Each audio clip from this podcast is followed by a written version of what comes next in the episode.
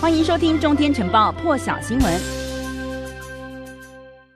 好，我们来看到这个日本的最新画面呢，是昨天晚间的这一起惊传有人持刀在这个日本地铁发生的事件。日本东京的这个世田谷区小田急线的电车呢，昨天晚间是传出有男子在车厢里头持刀乱砍，导致了有九名的乘客受伤，而且其中有一人是受到重伤。那这名行凶男子呢，犯案之后就逃逸了，在这个六公里远的这个山并区被发现，最后呢是被带到警局调查。根据日本的 NHK 报道说呢，昨天晚间呢，大约是台湾时间七点半左右，在这个呃。东京的世田谷区这个小田急线的电车车厢里头，一名男子呢拿出了这个刀就乱砍乘客。那么这个东京的警方是表示呢，这一起案件有导致九人受伤，不过幸好这些受伤的人呢，他们都还有意识，只是当中有一名这个二十多岁的女性，她背部还有其他一些地方呢被刀刺伤，伤势是比较严重的。好，警方也表示说，这个持刀男子呢，他后来就跳下了电车逃逸。那么疑似是犯案用的这个凶器呢，就是这把刀。还有男子的手机呢，则是掉落在车厢里头。那么这个电车里头随机砍人事件发生之后，大约一个半小时呢，在这个六公里远的东京都山并区发现了嫌犯的踪影。最后呢，他也被警方带走了。不过，日本有媒体报道说呢，这一名男子年约看起来他的外形是三十多岁。也有媒体报道说呢，有一名这个超商店员是表示。呃，这个男子呢，当时和超商店员说：“我就是这个媒体报道当中这个事件里头的犯人，我现在逃累了，我不想逃了。”他说呢，超商店员说他看到这个男子哦身上有部分沾了血迹。后来呢，警方就接获了通知，所以呢，有多名的员警就赶到了这个超商附近，把男子押上车带走了。而至于为什么犯案呢？动机为为何呢？还有待警方进一步的调查。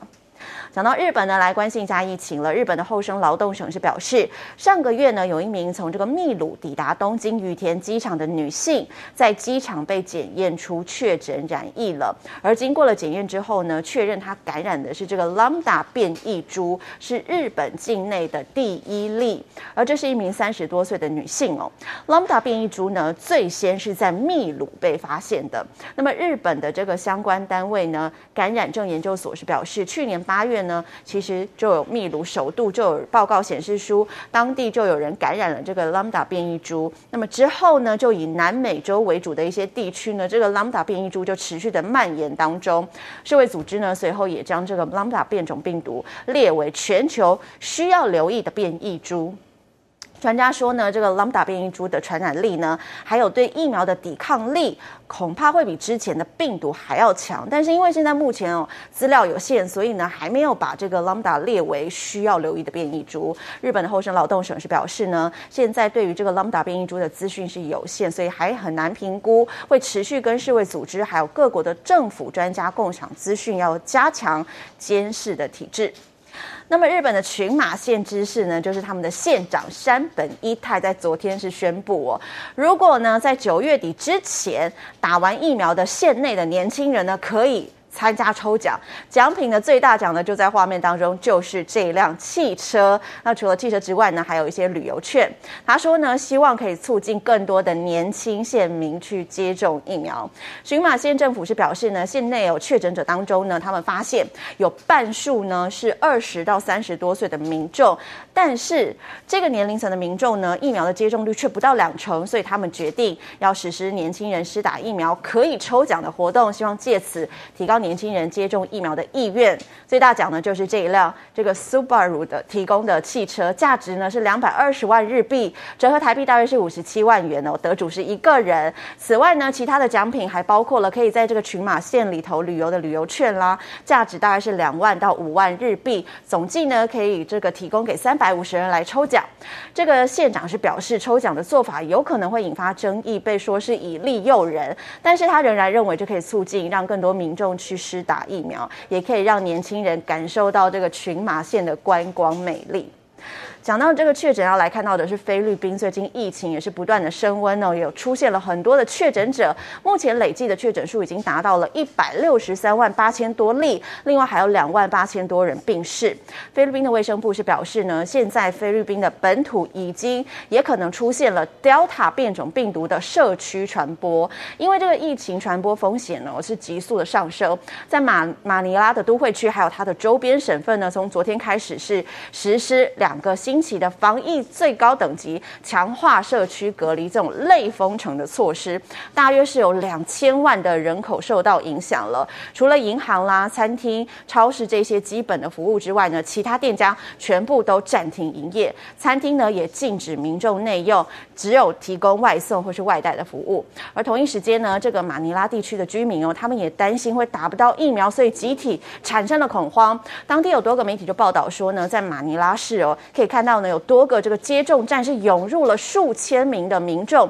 有一些人呢，他们前一天晚上就到现场排队了，希望可以打到疫苗。为什么呢？因为网络上出现谣言说，如果你不打疫苗的话呢，你就没有办法领到政府发放的这个补助金，也导致这个接种站呢有数千人大排长龙，急着打疫苗，而民众呢也因此忘记了遵守社交安全距离，让人看得相当担心，引发民众抱怨连连。先来听一下菲律宾民众怎么说。